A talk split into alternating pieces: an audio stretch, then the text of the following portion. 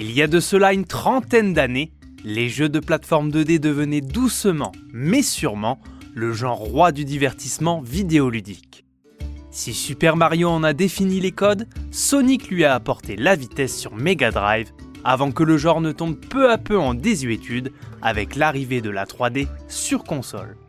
Suite à l'arrivée de la PlayStation et de la Saturn de Sega, le genre a toutefois opposé un peu de résistance avec la naissance de Rayman de Michel Ancel, pendant que Rare, accouché d'une saga ayant poussé la 16 bits de Nintendo, dans ses derniers retranchements. Saluée par la critique et les joueurs, la saga Donkey Kong Country reste à ce jour un modèle du genre apprécié de tous pour son design avant-gardiste, son gameplay aux petits oignons et une bande-son mémorable. Aujourd'hui, le genre est toujours régulièrement représenté dans le segment des jeux indés et aussi avec les derniers épisodes de Rayman en date tout juste sortis sur le marché chinois, ou bien encore grâce aux studios proches de Nintendo qui continuent à faire vivre le célèbre gorille de la marque. Parmi les petits studios indépendants biberonnés à la plateforme 2D, les Brésiliens de chez Pixelive, assez méconnus du grand public, nous ont livré le 26 mars dernier Kazé and the Wild Masks, leur lettre d'amour aux platformers 2D, grandement inspirée de la licence de Rareware, un peu comme avait pu le faire Playtronic Games avec son hardcore Yooka-Laylee and the Impossible Lair. Bonjour à tous et bienvenue dans Game Over. Avant toute chose, sachez que si vous souhaitez aider à faire connaître cette émission, n'oubliez pas de vous abonner, de la commenter et de la partager. Merci à tous. Si les jeux d'il y a 30 ans proposaient le strict minimum en scénario comme prétexte pour parcourir une série de tableaux répartis en plusieurs mondes, la production de Pixel Live ne fait pas exception à la règle et s'inscrit dans la plus pure tradition des jeux de plateforme de l'époque. Vous incarnez Kazé, une gentille et ravissante lapine chargée de sauver son ami Ogo d'une malédiction qui plane sur les îles de cristal à travers quatre îles thématiques divisées en plusieurs niveaux. Au programme, combat contre des légumes maléfiques, plateforme qui se complexifie au fur et à mesure de l'aventure, et masque sauvage, renfermant de nouvelles possibilités de gameplay et combats de boss réussis. Là où Kaze in the Wild Mask pousse la ressemblance avec ses pairs et bien sûr dans son gameplay en globalité. Le titre réutilise tous les poncifs de Donkey Kong et Rayman, chaque niveau pourra être parcouru de deux manières différentes, une première fois pour en venir à bout et réussir pourquoi pas à le terminer à 100%, en récoltant les lettres K, A, Z, E, formant ainsi le nom de la protagoniste, certaines seront bien cachées ou à la limite d'un piège. Plus vous avancerez, plus le titre vous demandera de la dextérité pour les obtenir. En visitant chaque level, vous pourrez rapidement vous apercevoir que chaque tableau abrite en son sein deux zones bonus permettant de récupérer deux fragments de pierres précieuses. Chacune sont d'ailleurs bien différentes et prennent souvent en compte la spécificité du gameplay du niveau. À la manière de ces modèles, les cristaux à ramasser sur votre route vous permettront également de participer à la complétion des niveaux qui sera visible à la fin de chaque zone et à débloquer sur votre chemin l'accès à un stage optionnel bien plus compliqué.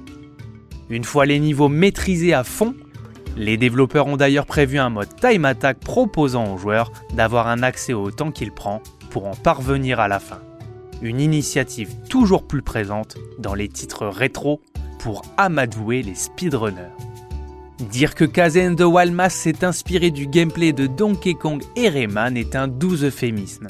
En effet, le fonctionnement est rigoureusement identique. Dès les premières secondes, vous vous rendrez compte que le système de saut en cascade sur la tête des différents ennemis sur votre route est similaire à la saga de Rareware. Pour compléter la palette de mouvements, Kazé dispose également de la possibilité de voler avec ses oreilles à la manière du personnage lancé par Ubisoft Montpellier en 1995. Très utile, ce mouvement vous permettra d'accéder en douceur sur certaines plateformes présentant un risque potentiel, mais attention, il est impossible de planer après avoir sauté sur la tête d'un adversaire.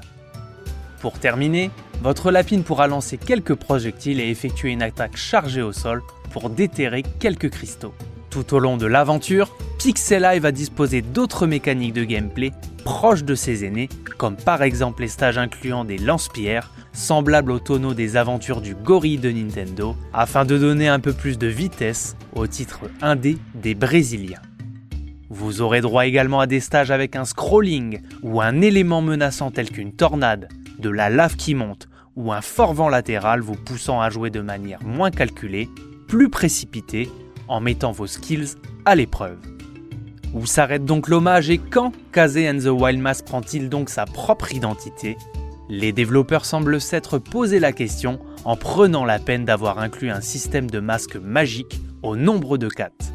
L'aigle vous permettra de voler et d'envoyer des projectiles, le tigre des glaces de glisser contre les murs et d'effectuer un dash, le requin de nager sans remonter à la surface automatiquement, et pour finir, le lézard vous permettra de courir à une vitesse folle et d'effectuer un double saut en hauteur ou en attaque piquée. Cette dernière transformation reste la plus intéressante, notamment dans les niveaux rapides où il faudra faire preuve de bon timing pour ricocher sur les ennemis sans tomber dans le vide ni vous fracasser contre un obstacle. On regrette toutefois que l'utilisation des masques ne soit possible que lorsque Pixel Live nous l'impose, et surtout qu'il n'a pas été prévu de vrai niveau où vous pourrez alterner à loisir les possibilités. Que serait un jeu de plateforme rétro sans l'ajout de combats de boss en fin de chaque monde? Kazé n'a pas oublié ce vieil adage et même s'il ne se révèle pas mémorable, il propose tous de très sympathiques affrontements, notamment ceux lorsque vous utiliserez le costume d'aigle ou de tigre. Bien joué. Laissez-moi à présent vous poser ma traditionnelle question. Que pensez-vous de ce nouveau petit jeu de plateforme empruntant au cadre du genre? Êtes-vous plutôt Rayman ou Donkey Kong? Je vous laisse le soin de me le dire en commentaire. Bien que dans sa globalité le dernier né des studios Pixel fasse le job en matière de bande-son et de design, il serait difficile de ne pas lui reprocher sa relative sagesse dans le domaine. Tout est propre, passe bien à l'image et à l'oreille, mais manque cruellement de prise de risque. La musique sans être mauvaise et passe partout et sera oubliée immédiatement après un niveau, même si vous avez usé à de nombreuses reprises de retry pour en venir à bout. Concernant la direction artistique, la patine 16 bits bien améliorée par les machines de génération actuelle rend le tout chatoyant, mais cela manque de profondeur dans les décors et de folie dans les animations des personnages. On aurait aimé être davantage surpris, le tout reste malheureusement relativement générique, sans doute faute de moyens ou d'ambition. À l'école du platformer 2D, Kazé aurait sans doute obtenu la note de 15 sur 20, ce qui est satisfaisant, mais loin d'être l'excellence. Pour conclure, ce premier grand projet de la part des Brésiliens de Pixel Life se révèle satisfaisant dans son ensemble. L'hommage à ces modèles semble réussi, même si le titre peine à trouver sa propre identité. Kazé est réussi dans tous les domaines, mais reste seulement juste au-dessus de la moyenne, ne parvenant pas à surpasser ses inspirations, que ce soit dans leurs anciens et récents opus. Le titre est relativement abordable pour un jeune public qui souhaite se faire la main dans ce domaine grâce à ses vies infinies. Il sera apprécié par les amateurs de plateforme avec ses 8 heures de durée de vie, mais aussi par les speedrunners avec son mode Time Attack. Avec cette aventure, le studio dispose d'une vitrine solide pour faire les yeux doux à un éditeur qui pourrait dans l'avenir lui donner davantage de moyens pour proposer un nouveau projet de plus grande envergure. Pixel Live, on vous a repéré, on vous attend désormais à un niveau supérieur. Voilà, c'était Game Over. N'hésitez pas à vous abonner, à liker, à partager ce contenu si vous l'avez apprécié. On se retrouve très prochainement pour une nouvelle émission. A plus